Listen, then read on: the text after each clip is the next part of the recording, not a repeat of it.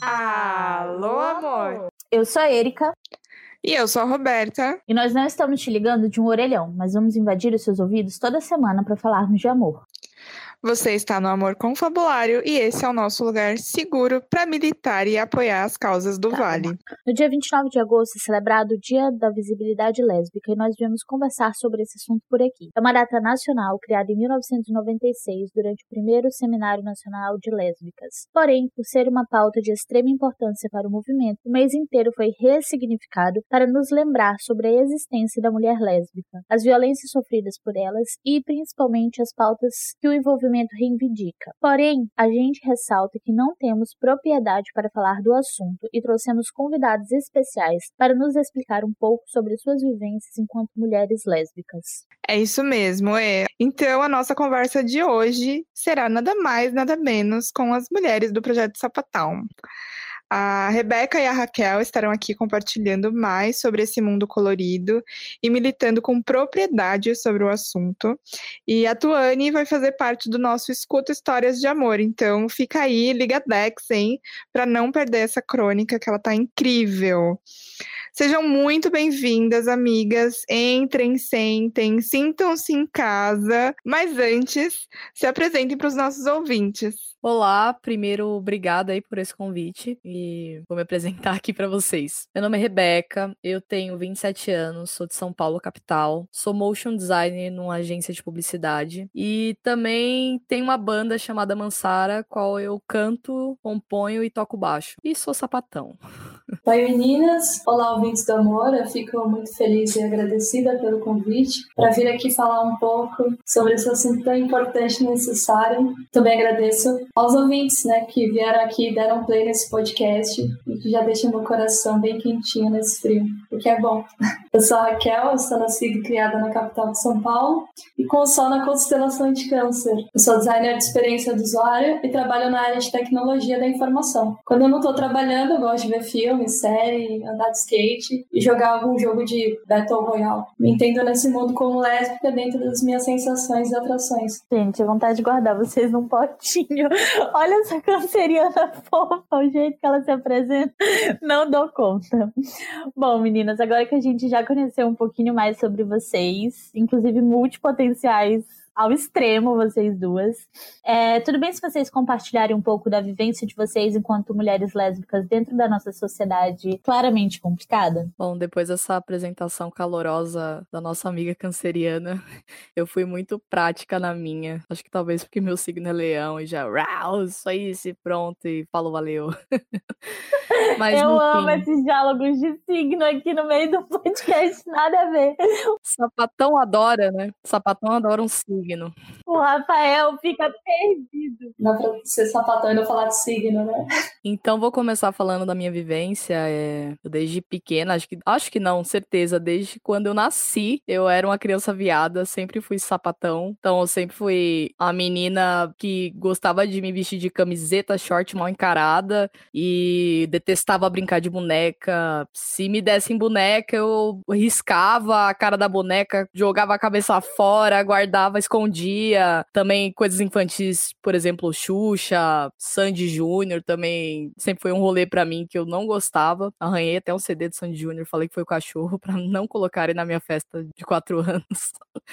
Então era um pouco porreta, assim. Eu gostava de ouvir os CDs dos meus tios, que era Racionais, Planet Ramp, Charlie Brown Jr. E aí eu fui crescendo, né? A família sempre foi vendo meu comportamento, né? Nossa, a criança aí não é delicada, não. E, e aí, quando eu me tornei adolescente e todo aquele lance da puberdade, né? De você também querer se inserir ali no meio da escola. Também tem a questão racial minha, porque meu cabelo sempre foi cacheado. E aí todo mundo tinha cabelo liso eu fui fazer progressiva, alisei meu cabelo. Então todo mundo pintava unha, eu também ia lá e pintava para tentar ser aceita. Na verdade, eu fazia isso pela heterossexualidade compulsória, né? Que a gente é imposta desde criança, vestir rosa, gostar de certas coisas do padrão feminino e beijar garotos.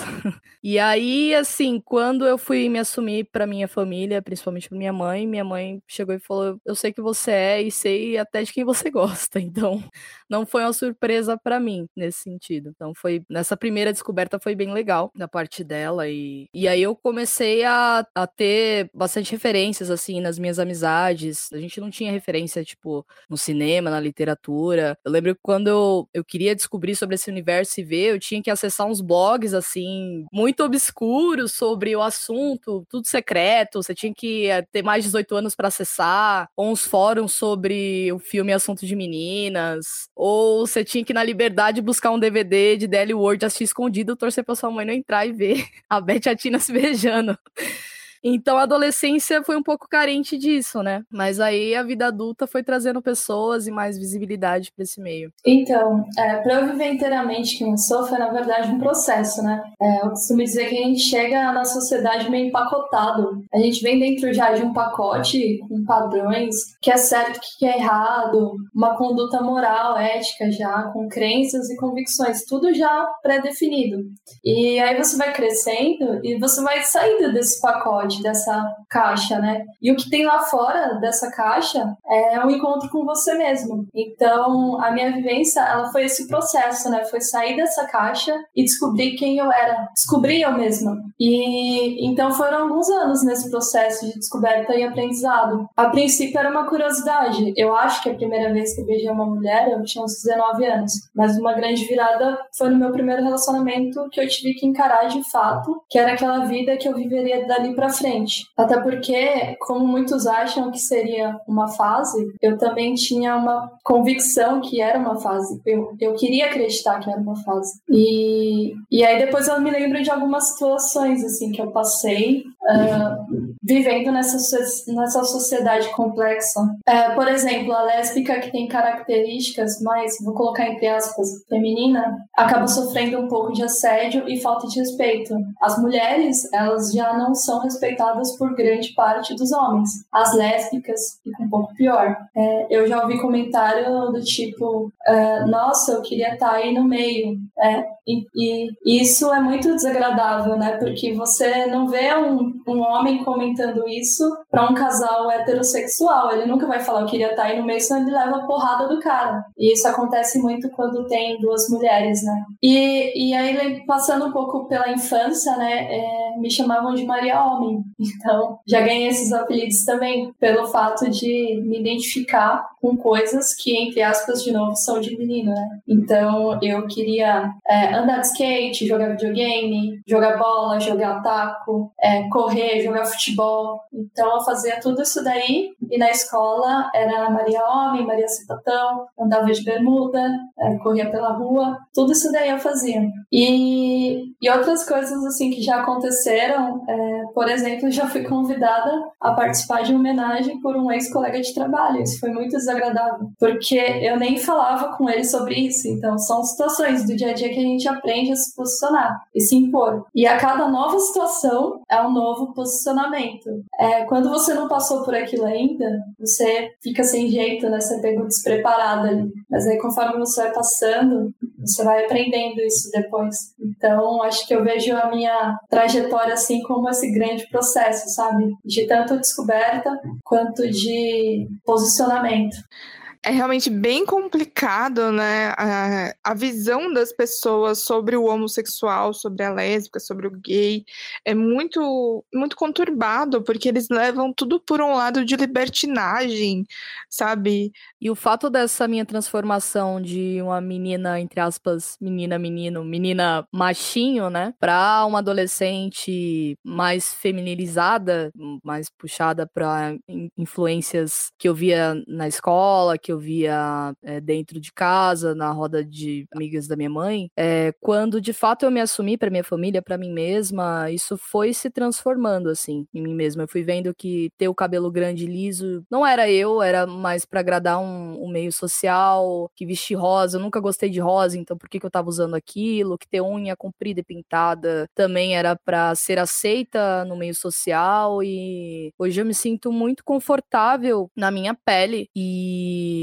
Não ligo se as pessoas falam, nossa, ó, o caminhãozinho, ó, o sa a sapatão, ou criam essas caixinhas assim, porque não é motivo de vergonha, porque é quem eu sou. E complementando o que a Kel falou, né, sobre objetificação, isso rola muito. Mesmo eu, que não performo feminilidade tanto quanto a Raquel, já ouvi comentários de posso participar, já tava é, numa festa com uma namorada e já chegou marmanjo cantando minha namorada na minha frente, sabe, para desafiar mesmo. Parece que é, o fato de ter duas mulheres ali se amando, se beijando, é como se o homem tivesse a permissão na cabeça dele de participar daquilo, de como se a gente estivesse provocando ele para ele nos fetich fetichizar. E eu fiz uma pesquisa antes da gente entrar no ar e as maiores pesquisas sobre lésbicas no Google têm a ver com pornografia, para você ver como que é que a gente é visibilizada nesse mundo, né, heteronormativo. Realmente, meninas, esse medo de ser quem você é, quem você nasceu e também ser quem você quiser ser, né, dói demais. É, as pessoas de fora, elas não têm muita consciência e nem empatia na hora de dar opiniões, e até mesmo opiniões que você nem pediu, sabe? Só vai lá e destrincha tudo o que pensa. E, e, acaba criando várias inseguranças, principalmente para quem já tem o medo de se expressar, já, né, já veio ali com, com, essa, com essa indecisão na cabeça e tudo mais, criam muitas inseguranças sobre vários temas e, e todos esses temas são, tipo, um tabu, assim, gigante, porque não pode falar, como a Rebeca falou, ah, eu tinha que ver a fita, o, o vídeo escondido da minha mãe, porque ela não podia ver, então, tipo, é um tabu gigante, sabe? E, e agora, como adultas, também vê que ser quem você é, tipo, amar quem você ama, é visualizado como algo única e exclusivamente sexual, sabe? Não, não faz sentido isso.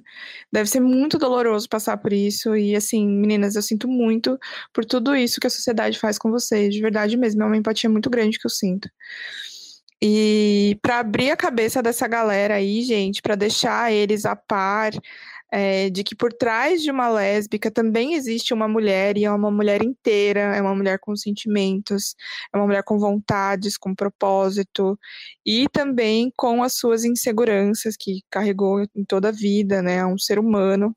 Conta pra gente um pouco é, como a orientação sexual de vocês interferiu e interfere nas relações interpessoais. Porque, além de todos esses exemplos que vocês já citaram, existe também um exemplo que algumas amigas lésbicas e bissexuais é, citou pra gente, de comentários de mulheres héteros é, se colocarem à frente do desejo de vocês. Do tipo, ah, você é lésbica? Ah, tudo bem, é só não dar em cima de mim. Tipo, como se você fosse lésbica e você fosse obrigada a querer e desejar e, sabe, pegar toda e qualquer mulher do mundo. E sendo que não é assim que funciona, né?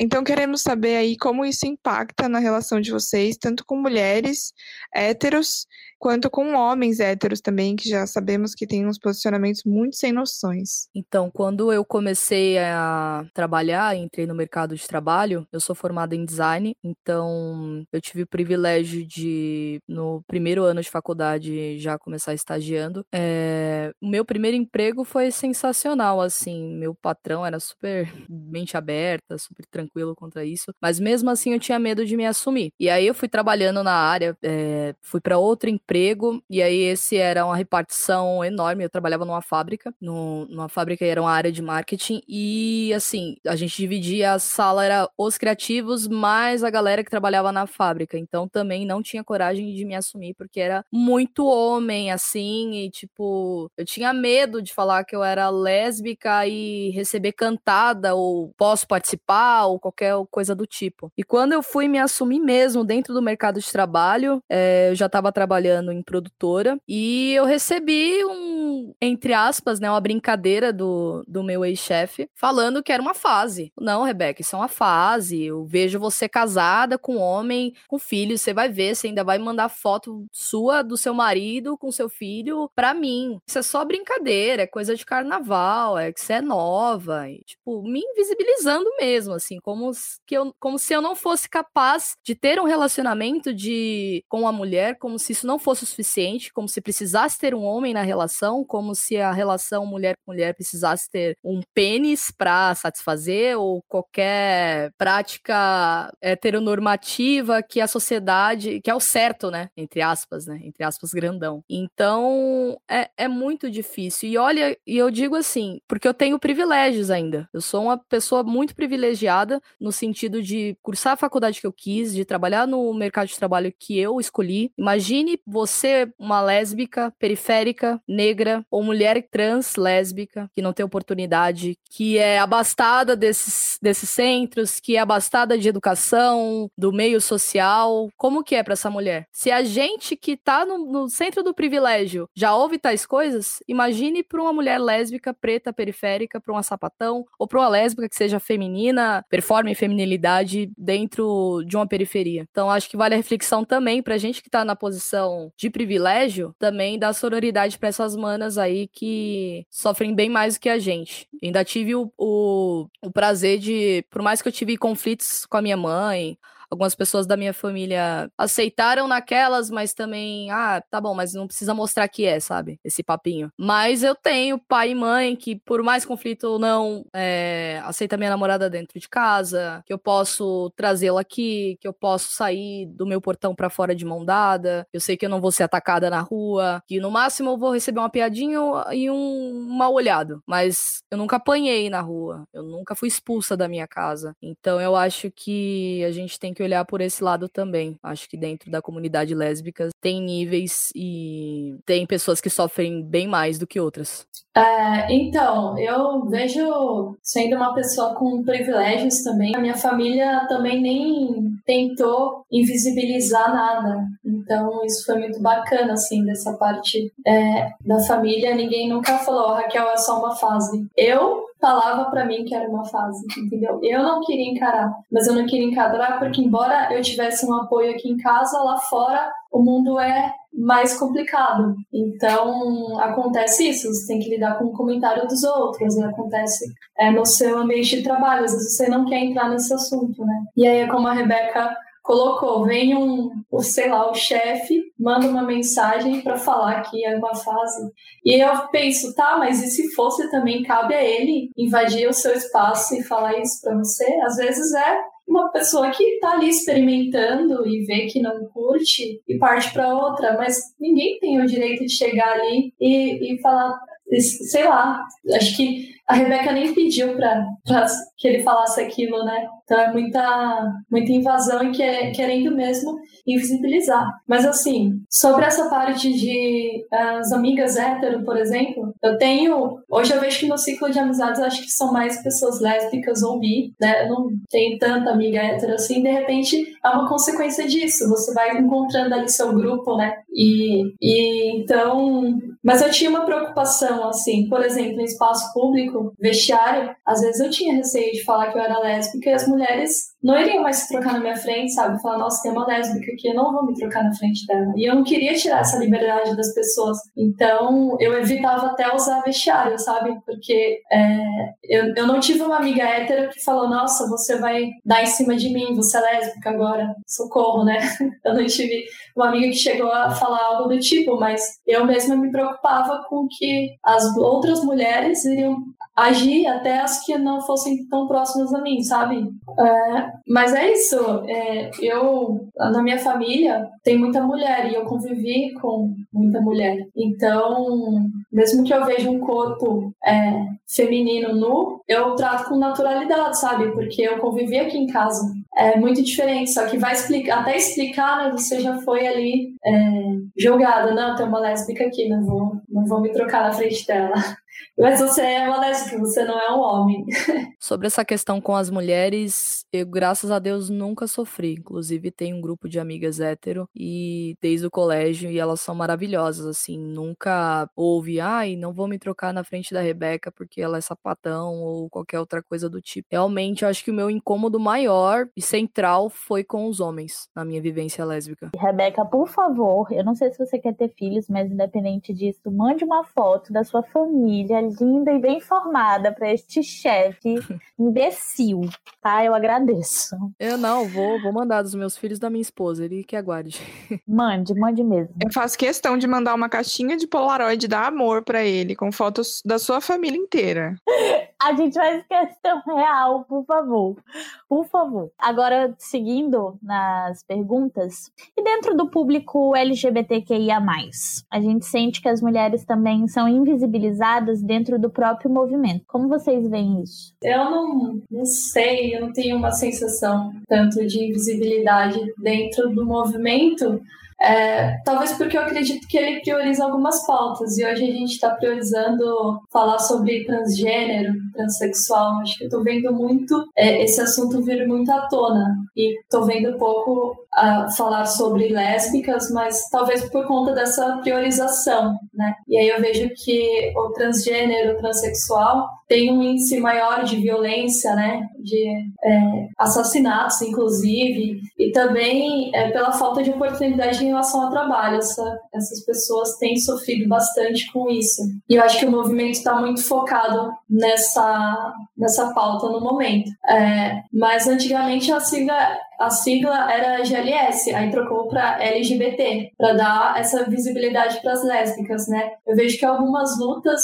é, têm sido alcançadas. Por exemplo, a Rebeca citou a pesquisa do Google, que quando você procura por lésbica vem o conteúdo pornográfico, mas esse algoritmo ele foi corrigido, é, dado as iniciativas do, do, movimento, né? Ir atrás e, e, hoje se você procurar lésbica no Google, você vai ver páginas, as primeiras pelo menos menos ali, você não vai ver um conteúdo relacionado à pornografia, mas ainda há muita coisa para se fazer. É, e eu vi algum assunto também sobre tra tratamento ginecológico para as lésbicas, mas eu não sei como que prosseguiu essa pauta. Então, é, eu vejo alguma coisa ou outra, mas eu não, não sei se é invisibilidade do movimento ou se é porque eles estão priorizando outras pautas, entendeu? Bom, eu acho que os movimentos se fortalecem, mas eu acho que cada assunto é único. Eu acho que um, um grupo trans é, tem outras dores, outras questões, um grupo lésbico são outras questões que diferem também dos gays. E eu acho que falta muita coisa. A Kel citou a saúde ginecológica da mulher e eu percebo que tem muito incômodo ainda da parte da mulher lésbica colher um Papa Nicolau, é, ou falar sobre isso, ou falar até das suas práticas sexuais. Tem muito ginecologista e ginecologista mulher que não abrange isso, já vai te passando anticoncepcional, ou se você usa camisinha, ou qual o seu método contraceptivo, e te invisibiliza. Assim, eu faço bastante exame, né, todo ano de rotina, e assim, poucas vezes perguntar: olha, qual a tua sexualidade que eu vou, nem vou te prescrever anticoncepcional. Então, eu acho que falta muito também da medicina, dos médicos, dos, das pessoas que atendem as lésbicas, trans, trans é, terem essa inclusão. Então eu acho que ainda tem muita invisibilidade. Em questão das outras siglas LGBTQIA+, é, realmente os trans eles não têm muito muita inserção na sociedade, né? Eles não têm muito tem muita dificuldade em arrumar emprego, em ser bem aceito no, nos meios sociais. Mas em questão dos gays, você já vê que o mercado é maior. Você já vê que tem muita agência de publicidade que prefere até um gay no comando de uma conta do que uma mulher do que um homem. Você vê que o entretenimento gay é um, que, que, um dos que mais lucram no Brasil e no mundo. Tem turismo gay, tem o Pink Money, que não engloba muito as lésbicas, assim. O Pink Money é mais para o homem gay, o entretenimento para o homem gay, a música para o homem gay, é, o rolê para o homem gay, assim, quando eu comecei a sair, acho que em 2010, 2011, a gente não tinha uma balada paralela, até tinha balada paralela lésbica, mas assim, tinha que rachar com os gays. A música ia ser a Freedom ou algo, Madonna ou algo que os homens gays curtem ouvir, entendeu? E eu percebi que hoje o movimento lésbico cresceu e não, nós não vamos só ouvir, caso as lésbicas queiram ouvir Madonna, beleza, não é algo que tipo tá proibido, mas assim, estão trazendo outras coisas, estão trazendo a lésbica que curte funk mesmo, que curte o rap, que curte o reggae, que curte tudo, não é tá sem fronteiras do que só a lésbica que curte Ana Carolina, voz violão ou Maria Gadu. Então acho que as jovens lésbicas vieram vieram com esse movimento forte, assim, de desinvili, desinvisibilizar-nos. Até gaguejei três vezes. É, eu acho que também essa questão de não priorizar né, o conteúdo lésbico é, se dá pela questão do querendo ou não, né, do feminismo, do machismo, enfim. Super, com certeza que isso é obra do machismo, mano. em qualquer lugar a gente sofre com isso. Eu tava escrevendo aqui as, as minhas respostas e eu ficava assim, nossa, mas isso aqui é coisa machista, nossa, machismo.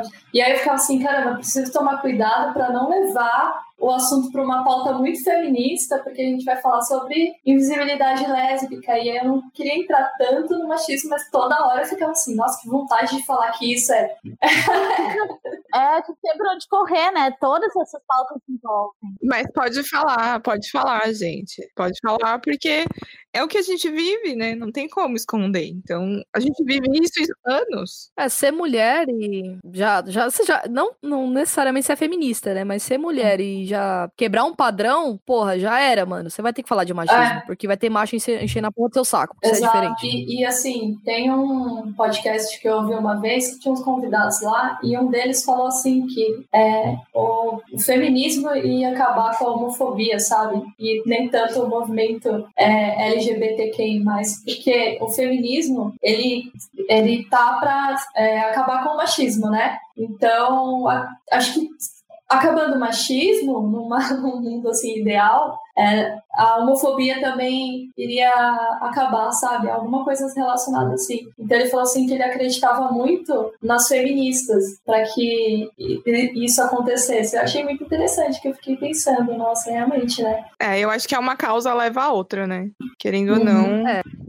A, a, gente, a gente luta por respeito, né? Tanto é. o feminismo quanto né, a causa lésbica, LGBTQIA+, a gente luta por respeito, por espaço, por, por visibilidade mesmo, né? E... E normatização, né, cara? Porque é tudo exótico. Nossa, você tá com a mulher. Nossa, é exótica. Não, não todo mundo somos iguais, óbvio que não. Ninguém é igual a ninguém. Mas, assim, é normal, mano. Não tem nada de exótico, estranho, ai, como vocês transam. A questão ah. é que colocaram uma visão de certo. Então, o certo é aquilo. Se passou daquilo, não é certo, é errado. E, tipo, cara, o certo não existe, velho, sabe? Tipo, não tem essa. Mas vamos continuar aqui, amigas. Vocês falaram muito é, no começo sobre estereótipos, né? Ai, quando eu era pequena, eu era uma, uma, menina macho, eu era Maria Homem, me chamavam de Maria Homem, mulher sapatão, essas coisas todas é, existe algum estereótipo sobre as mulheres lésbicas que incomodam você, tipo algum, alguns apelidos ou algumas coisas assim? Eu tenho certeza que deve existir. Tem, tem. Tem um que me incomoda bastante, que é as pessoas acharem que a gente pensa ou age como homens, né? Só porque gostamos de mulheres. E tá muito longe disso, tá, mas tá muito longe disso, né? E aí eu me lembro de uma situação que eu tinha um colega que ele me dava um, um cutucão, assim, uma cotovelada, sabe? Quando passava uma mulher bonita, e aí ele perguntava para mim, nossa, essa é gostosa, né? E eu olhava para ele e falava assim, cara, eu não penso assim, sabe? E então isso me incomodava demais. Eu não sou homem, eu não penso como homem, eu não ajo como homem, sabe? Não é porque eu gosto de mulher, me atraio para uma mulher que eu vou ter essa cabeça. Então esse é um tipo de estereótipo que, que me incomodava bastante. Tem o estereótipo também de ter regras, né? Do menina bofinho ficar com a Lady. Ou, sei lá, Lady com Lady não dá, bof com bof não dá. Então eu acho que querem também colocar o relacionamento lésbico no padrão heteronormativo de novo, sabe? Roda, roda, roda e querem que seja a sapatona viril, masculina, que é o homem da relação, e a, a menina mais feminina, mais menininha, a mulher da relação, entendeu? Só que, cara, não tem homem ali.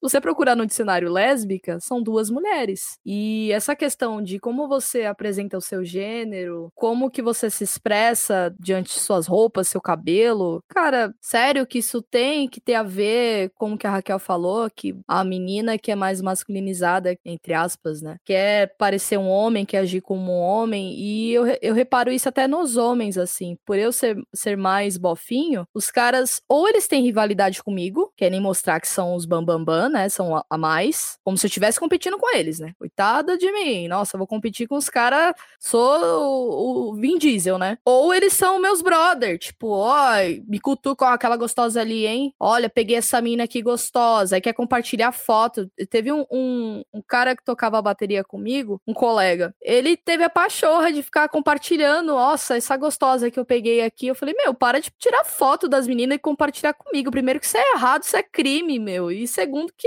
nada a ver, né? Ah, eu achei que você gostava de mulher. Eu falei, tá, mas isso quer dizer que você tenha que compartilhar foto de uma mulher comigo, tipo, a troco do quê? Você tá reforçando sua masculinidade, que, ah, você é o pegador? Pra quê, cara? E, tipo, totalmente. Isso é uma cultura também totalmente errada, né? Mas esse é papo para outro podcast. Mas é, é isso, né? É, o que a Rebeca falou, ah, quando tem duas mulheres femininas também, é visto como um fetiche, ou diversão, ou curtição, né? É, rola muito esse, esse viés, assim, é, é, muito ruim. E quando tem duas meninas, assim, com aspectos mais masculinos, entre aspas, porque que define que masculino ou feminino, para mim, não, não tem nada a ver, mas, assim, dentro dessas definições, é quando eles vêm fala assim, nossa, como assim, né? Acho que dá um choque, porque não entende. E aí buga a cabeça de todo mundo e eles é, ficam mais chocados, né? Então as, as duas femininas são vistas como uma curtição ou um fetiche, desperta esse fetiche, esse fetiche e as duas masculinas, eles ficam é, sem entender. Eles, assim, as pessoas. Mas essa questão do, da, do, da homossexualidade, vista como pecado na Bíblia, era só sobre dois homens, porque havia penetração. Duas mulheres se relacionando na época lá da Babilônia, da Bíblia, antes de Cristo, não é visto como pecado, pelo fato de não ter o falo. Como se pra, para os homens, duas mulheres não têm relação. É brincadeira. Então, assim, nunca houve na Bíblia, tipo, mulheres que foram condenadas. É, é, ao inferno supremo porque tiveram relação. Não, elas só estavam brincando. Agora, dois homens já era, meu. Esquece e vão pro inferno mesmo. Para você ver como que o machismo tá enraizado na nossa sociedade. E também devido à religião e masculinidade tóxica e todas essas pautas aí que acabam prejudicando né, o dia a dia da mulher e também da mulher lésbica. E todas essas pautas merecem um episódio de podcast, cada uma. Eu quero um episódio só pra falar mal de gente machista, né? Porque mulher também não tá fora da possibilidade de ser machista. É, e tem muita lésbica machista, viu? Tem muita lésbica machista. Isso é muito ruim. Tem lésbica machista, tem lésbica que é agressora, tem lésbica que estupra, tem lésbica que força várias coisas. Não é porque é lésbica que é mulher. Que é abusiva, que não respeita. Também que é abusiva, que não respeita, que a pessoa é lésbica, que é, que é mulher que tá isenta disso. Então, né? Ninguém tá isento a nada de cometer o mal. Real. Já que a gente entrou nessa questão mais de machismo, feminismo, enfim, é, como que as mulheres feministas, independente se elas estão inseridas ou não dentro do público LGBTQIA+, como que essas mulheres podem ajudar a ampliar a visibilidade das mulheres lésbicas? Olha, eu acho que esse podcast já é um começo. Vocês estão de parabéns aí, vocês estão dando voz a duas mulheres lésbicas. Eu acho que é enaltecer a, a luta, é, participar do, dos meios sociais, de manifestações, proteger até uma mana lésbica, usar o seu privilégio heterossexual para proteger uma de nós. Também, assim, não, não sai falando, ah, eu queria ser lésbica porque homem tá foda, porque lésbica não é detox de relacionamento entre homem e mulher que não deu certo, sabe? Então, e também não acho legal, tipo, ah, eu queria ser lésbica, eu queria ser gay, eu queria ser negro, eu queria ser trans. É, é outra vivência, é como se você tivesse falando isso, é, desmerecendo o nosso lugar de luta, a nossa dor e o que a gente sofre. Então eu acho muito complicado quem fala, quem, quem propaga essas falas. Muito bom, Rebeca. É, vou complementar que também para as mulheres que não são tão ativas assim, que não querem participar de manifestação, enfim, levantar bandeira, mas eu acho que pode ser feito um exercício aí no, no dia a dia, né? Que para nos ajudar a, a, não nos invisibilizar, é, seria assim: se eu conheço uma lésbica, eu não vou invisibilizar ela, então se eu for falar dela, eu vou falar assim: ah, naquele lugar estava eu, a minha amiga e a namorada dela, sabe? E eu vejo que muitas vezes as pessoas ficam desconfortáveis em falar dos outros, né? Porque. E aí, às vezes, acaba colocando um homem ali, uma, um. Ah, tava eu, minha amiga e o namorado dela. Ou tava eu, minha amiga e a amiga dela, né? Então coloca, troca os papéis. Às vezes a pessoa é casada com uma mulher e fala que ela tava com o marido, porque não quer entrar nesse assunto. Isso é uma forma de invisibilizar, mas eu acho que é um, um processo também, que acho que se as pessoas passarem a tentar com essas pequenas falas, né? Vou falar de alguém que eu conheço e não invisibilizar que, ela, que aquela pessoa tem uma namorada, que tem uma esposa, sabe, que é lésbica, já ajudaria bastante. E, e assim, eu sei que tem pessoas que não, não são, não estão confortáveis em ouvir isso, mas eu acho que a gente não precisa entrar nesse assunto. Tentar falar o mais natural possível, sabe? Ah, eu tava com a minha amiga e a namorada dela. E aí a pessoa pode ser preconceituosa ouvir isso, achar estranho, mas não precisa, não precisa entrar nesse assunto, sabe? Acho que dá para tentar levar de uma forma natural, como se você estivesse falando de qualquer pessoa, com qualquer relacionamento. É, é isso, é exercitar esse dia a dia também, o cotidiano, sabe? É verdade. Muita gente por aí dá opinião sem pedir, né? Tipo, não pedi sua opinião. Eu tava com a minha amiga e a namorada dela, sim, e se você não quer aceitar, o problema é seu, guarda para você, sabe? Tipo, eu tenho a minha amiga e a, a, minha amiga tem a namorada dela. Pronto. Essa é tipo, não esconder os fatos, né? Concordo, concordo muito. E falando ainda sobre coisas desconfortáveis, né? Qual a frase que nunca deve ser dita para uma lésbica? Então, eu não tenho uma em si. Eu acho que, ah, para mim assim, eu acho que qualquer intenção de objetificar, constranger, inibir e colocar uma lésbica no lugar do exótico, eu acho que não deve ser manifestado, né, cara? Acho que todo mundo aqui é normal e merece respeito e ninguém merece estar tá num pedestal e uau, ou também desse tipo de pergunta, ai, como vocês transam, sabe? Eu acho que se fosse um casal hétero, ninguém perguntaria isso, né? Então, eu, eu jogo de volta. Você é heterossexual, não pergunte coisas que que não perguntariam para você. Ninguém ia perguntar para você posso participar, ninguém ia perguntar para você como vocês transam. Então não faça isso com as lésbicas. Ninguém merece ouvir esse tipo de coisa. É, ninguém vai perguntar quem é o homem da relação num relacionamento heterossexual, por exemplo. Tipo, não faz sentido isso. É, essa daí, quem é o homem do, da relação, é, muita gente já ouviu. Eu nunca ouvi, mas eu sei que muita gente já ouviu e tem muita gente saturada disso. Eu já ouvi. Já? Já. É, eu falei, não tem, né? Tá vendo homem aqui? Mas então, é, tem um. As pessoas gostam de pressupor muita coisa, né? Então, é, se você tá numa loja comprando alguma coisa na seção masculina, que isso acontece direto comigo. E eu sempre vou na loja na seção masculina para comprar camiseta, porque eu gosto. E aí, ou moletom, enfim, qualquer roupa, roupa é roupa. E aí eu tô lá na seção porque é masculina e me perguntam, é pro seu namorado? Sempre. Então, assim, essa essa suposição de que você sendo uma mulher, você te, tá numa situação masculina, você tem um namorado, sabe? É, são N situações que as pessoas pressupõem alguma coisa. Se você tiver com a sua namorada, é, vão pensar que ela é a sua amiga, né? Se você não tiver assim de mão dadas, alguma coisa do tipo, vão pensar que vocês são amigas. E aí perguntar, ah, é, você vai para um restaurante, pede uma mesa para duas pessoas, ah, vem, pode, pode entrar você e sua amiga, né? Isso acontece muito.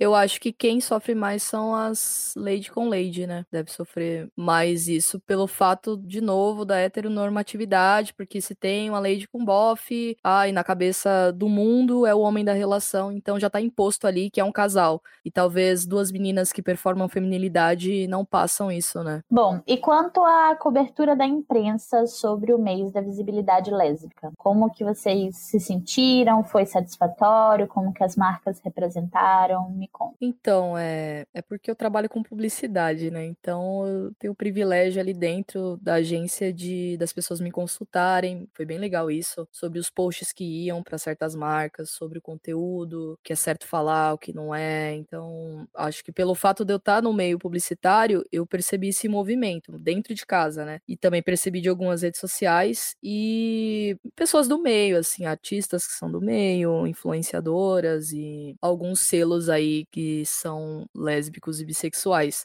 Mas, assim, da grande massa predominantemente hétero, eu não vi um dedo levantado, assim, não, não vi nada. Mas tá tendo, assim, né? Pouquinho, pouquinho, tá tendo, tá tendo um avanço. É, da imprensa tradicional, eu nunca vejo também, praticamente, assim. Quando falamos do orgulho LGBTQIA+, aí eu começo a ver alguma coisa. Mas do mês da visibilidade lésbica, não, da imprensa tradicional. Se a gente for para nichos menores de imprensa, é, a imprensa independente, ou a mídia que já tem um segmento ativista, por exemplo, páginas como Quebrando o Tabu, aí a gente começa a ver alguma coisa, mas porque eles já estão inseridos nesse segmento, né? É verdade, meninas. E sobre a representatividade na, nas produções de filmes, né, no cinema, em séries, livros também, né? Essa representatividade cultural. Vocês se sentem é, que fazem parte disso? Tem conteúdos produzidos diretamente para o público específico. Então, se a gente procurar, até encontra bastante coisa. Mas no dia a dia, como ter casais lésbicos fazendo parte de, de um, do dia a dia de uma novela das oito, por exemplo, não é sempre que a gente vê. É muito difícil assim, se sentir representado nessa representada, né, nessa mídia de grande massa, por exemplo, que seria uma novela das oito. Vez ou outra tem uma novela que aborda esse assunto, mas é vez ou outra. E, e acho que é isso. E quando aborda na perspectiva de dor, de descoberta, né, de negação, de se esconder, de ser um tabu, e aí sempre fica juntas no último capítulo da novela. Sofre pra caramba, apanha a novela inteira. Todo mundo já sapatona, só tirando com a cara, né? Então é complicado. É, seria interessante a gente ver uma novela das nove, vai, que é que atinge picos de audiência. Seria interessante ver casais lésbicos é, com naturalidade, sabe? Sem passar por essa, essa temática específica, né? Teve até. Seria. Ou, ou, com outros, ou com outras abordagens até. Eu tô assistindo uma série que chama Euforia. Ah, eu tô assistindo também, amiga. É muito boa. Você tá assistindo? Já assisti. Já. Eu e a Carol já zeramos já. Muito boa. É leve. É, então. E eu acho ela muito legal. Porque justamente ela é leve. É leve assim, ela mostra um drama adolescente. E aí tem lésbica, tem trans, tem vários tipos, assim, tem diversidade de um modo geral, né? E só que assim, ele trata como se todo adolescente tem aquele, é, tem aquele problema de relacionamento, tem aqueles dramas, é, aquelas sensações, né? Ele não entra nos temas sobre é, ser trans ou ser lésbica, não é? Eles tratam com muita naturalidade. Eu acho que foi isso que eu senti. Você percebeu algo assim também? Então, tem uma personagem trans, a Jules, e a transexualidade dela, óbvio, tá inserida ali no personagem, né? Cerca o personagem dela porque faz parte da história dela. Mas não é o foco principal da história da Jules. Assim, o foco é a cabeça dela, tal, mas também a paixão que ela tá despertando por uma amiga e todo esse envolvimento mais assim das questões emocionais do que essas questões sociais de ser aceita e, e todo esse lance que eu tava falando antes assim da de ter uma série que a personagem luta, luta, luta, apanha, apanha, apanha e no final fica junto, que eu acho que é um pouco desestimulante, né? Eu acho que a gente quer ver coisas mais leves em questão de sexualidade e eu percebo que não tem tanto. Ou quando tem, é algo muito exclusivo, como é essa série aí da Euforia, que é num canal privado que você tem que pagar para isso. Então, tipo, essa mídia não chega pra uma menina lésbica que tá lá e não tem acesso a uma TV a cabo, que não tem acesso à internet direito. Como que ela vai ter representatividade, né? Como que ela vai se sentir representada e segura para se assumir e para viver essa vida e assumir o lugar dela na sociedade? Parabéns, Euforia, que fez um trabalho brilhante. A Netflix roteiristas aí de séries lésbicas e filmes lésbicos deveriam aprender mais ou ouvir mulheres lésbicas, né? Não roteirizar aquilo que tá na cabeça e vender e é isso, vender como verdade absoluta, né? Vocês levantaram a questão de pessoas LGBTQIA+, de uma forma ampla, serem retratadas com outras tramas além da sua sexualidade. E a gente abordou muito isso no episódio 9, que foi o especial do orgulho LGBTQIA+, com uma amiga nossa, que é a Patrine, que é uma mulher bissexual. E a gente abordou bastante isso de sempre que tem um personagem desse público, é, a trama dele é só a sexualidade e não outras coisas de uma maneira geral.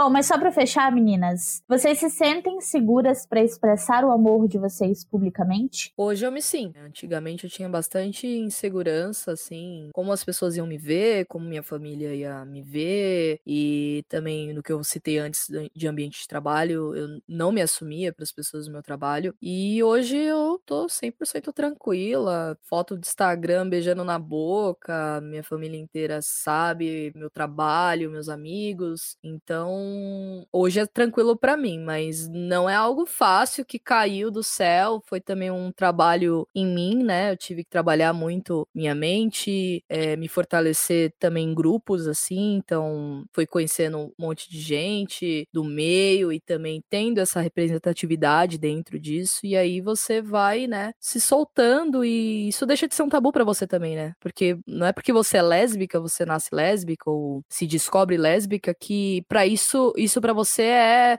normal porque na sua cabeça de primeiro imediato você pensa, não, tá errado. Eu não quero sentir isso. Eu não quero ser assim. Eu quero ser hétero, eu vou tentar ser hétero, entendeu? Não que isso aconteça com todas, não estou generalizando, mas para muitas é isso, entendeu? Então isso é um é um trabalho do caramba assim, cara. É, é muita terapia, é, é, conversando com muita gente do meio, é, até você sentir confortável em assumir esse seu lugar, né? Em, em se assumir mesmo. E não ter mais medo e, e até você andar de mão dada e cabeça erguida com a sua mozão. É, sim, total. É, foram mais de 10 anos nesse processo. Eu me lembro o quanto era ruim não poder fazer isso por medo, vergonha, algo do tipo. Sendo que o amor é a coisa mais bela que a gente pode expressar. É, hoje eu não escondo isso de ninguém. E eu acho que o amor é algo que a gente sempre sempre deve expressar publicamente, sempre. É, porque o amor é a esperança para o futuro. Então, vamos expressar todo o nosso amor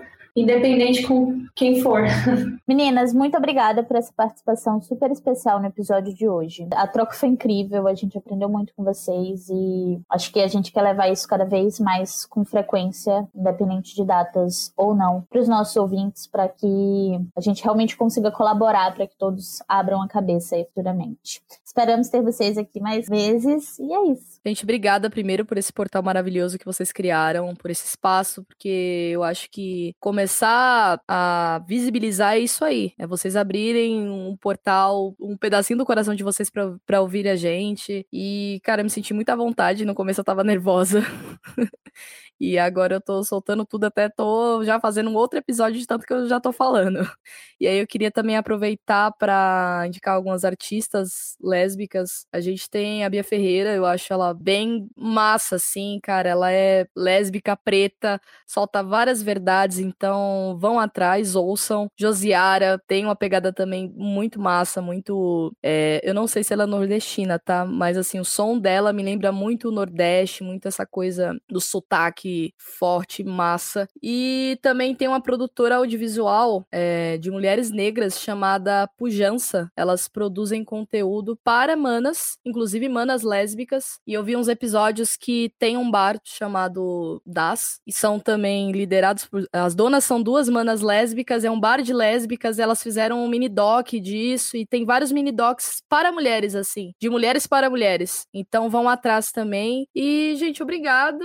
É, acho que já me apresentei, já falei tudo que eu queria. Tô de alma lavada. E ouçam também o Sapatal. A gente tem bastante conteúdo lá. A gente gravava em 2015, 16. Demos uma parada por divergência de agenda. Mas, assim, eu e a Tuane, a gente levanta muito, muitos, muitos posts históricos de lésbicas que fizeram a diferença para que hoje a gente possa ter um, um microfone aqui para estar tá falando sobre essa pauta e sobre a nossa vivência, né? Então, só, só amores, gente. Tô de coração quentinho agora. Muito obrigada por esse espaço e por tudo. Meninas, Quero agradecer a participação, obrigada mesmo pelo convite, fiquei muito feliz, me sinto especial, me senti com uma responsabilidade de ter esse espaço reservado aqui para falar sobre isso. Fiquei com medo, nervosa, mas agora eu vi que tá tudo bem e que eu quero poder falar mais e mais e sempre que precisarem para falar sobre outros temas, se quiserem me convidar, estou aí. A gente pode tomar um chá e falar sobre outros assuntos. É, enfim, eu não tenho artistas para indicar, tenho páginas no Instagram, então gostaria aqui de indicar uma página que chama Velcro Livre. é uma página que tem um conteúdo lésbico interessante, bem bacana. Tem uma que chama também Lesbi Cult, então lá tem bastante referência de filme, de série, eles colocam posts com cenas de alguns filmes, algumas séries, enfim, é bem bacana também. É, a outra que eu tenho para falar é o sapatal. para reforçar aqui. é, sapatal com T-O-W-N no final. E uma outra que não é sobre conteúdo lésbico, mas é muito interessante, é uma que chama Design Ativista. Então acho que vale a pena, porque tem design, tem ativista, é bem interessante. Tem um conteúdo lá sobre meios da visibilidade lésbica também. Uh, e uma outra coisa que eu não tenho uma pessoa para indicar, mas acho que um conselho é que a gente procure uh, candidatas lésbicas ou bissexuais para eleger na próxima eleição, seguir essas pessoas, acompanhar o trabalho delas. É, a gente perdeu uma pessoa muito importante e a gente passou a conhecer essa pessoa depois dessa perda, né, que foi a Marielle. Então a gente precisa na política pessoas como Marielle, sabe? Então vamos atrás dessa galera, vamos procurar acompanhar o trabalho dessas mulheres. São poucas, são bem poucas. Eu dei um Google assim, achei pouca gente. Então a gente precisa incentivar bastante, porque essas mulheres precisam estar lá no Congresso, no Parlamento, na política para representar a gente. E é isso, muito obrigada, um beijo enorme para vocês, obrigada aos ouvintes que chegaram até aqui e não desistiram da gente. Obrigada, ouvintes. Vocês são importantes para manter isso aqui vivo. Pode cortar, Rafa. Rafa, não corta não, porque ficou maravilhoso. A frase corta Rafa ficou famosa aqui hoje. Ela é famosa todo podcast. ah. Migas, muito obrigada por terem aceito o nosso convite, por ter dado a cara a tapa aqui nesse assunto que é maravilhoso, que a gente precisa falar muito mais. A gente fica por aqui, mas falando com você, ouvinte, queremos conhecer os rostinhos por trás de quem está por trás desse fone aí de ouvido que está ouvindo a gente e está conversando com a gente toda semana. Então, tira uma fotinha sua ouvindo o nosso episódio, posta nos stories, marca a gente no arroba amorcom2os.co. E se você gostar da forma como a gente se expressa e se esse conteúdo te representa de algum jeito, manda para as amigas, marca as amigas, vamos compartilhar e fortalecer a nossa comunidade. Vamos criar uma corrente do bem, galera. Porque amor é isso. Um beijo. Inclusive, você, mulher lésbica que está nos ouvindo agora, se você quiser postar nos stories uma foto beijando a sua mozão, por favor, marque a gente, porque a gente quer fazer um movimento de extremo amor nessa sexta-feira, viu? E também quero convocar vocês, mulheres lésbicas, para mandarem os relatos de vocês, as vivências, as pautas que vocês querem reivindicar lá na paraexternar.tumblr.com. É um lugar seguro, sem julgamentos, totalmente anônimo, então vai lá abrir seu coração pra gente. Muito obrigada mais uma vez por ter vocês aqui até o fim desse episódio. Um beijo e a gente se fala na próxima sexta-feira. Sil. Não acabou ainda não, hein? Hoje, no Escuta Histórias de Amor, a convidada é a Tuti. A Tuane, que é aquariana, tem 30 anos, publicitária, designer maravilhosa e sócio criadora da Sapatown. Ela escreveu o texto e vai contar para vocês um pouco da história dela como lésbica. É com você, Tuti. Se você pesquisar a trajetória das mulheres lésbicas no mundo, você verá que as histórias são repletas de sucessos, avanços, aventuras, perigos, tristeza, raiva, luta, luto. No Brasil temos diversos avanços. Hoje temos mais festas lésbicas, mais filmes e livros com temática L ou criados por lésbicas, diversos projetos grupos, coletivos, blocos, bate-papos profundos sobre privilégios, racismo, preconceito, inclusão, novos espaços. Está vindo uma onda grande de representatividades incríveis, entre outros acontecimentos. A soma de tantos fatos e sentimentos nos tornou cada dia mulheres lésbicas mais fortes, resistentes, mas isso não significa que estamos satisfeitas. Temos muito para conquistar. Nossa comunidade LGBT, que mais, não está livre das tendências patriarcais. Precisamos de melhorias quando falamos de saúde lésbica, mudar o atendimento heteronormativo, acabar com o número expressivo de estupros corretivos, Reforçar que mulheres trans lésbicas existem sim. Precisamos exigir políticas públicas para a população lésbica, combater o lesbocídio. Muitas de nós sofrem diversos tipos de violência nesse exato momento. Precisamos de mudanças urgentes. Ao longo da vida temos que lidar com preconceito, machismo, opressão, misoginia, tudo isso por sermos mulheres e lésbicas. Isso mostra o quanto se assumir lésbica é um ato político. Eu sou lésbica.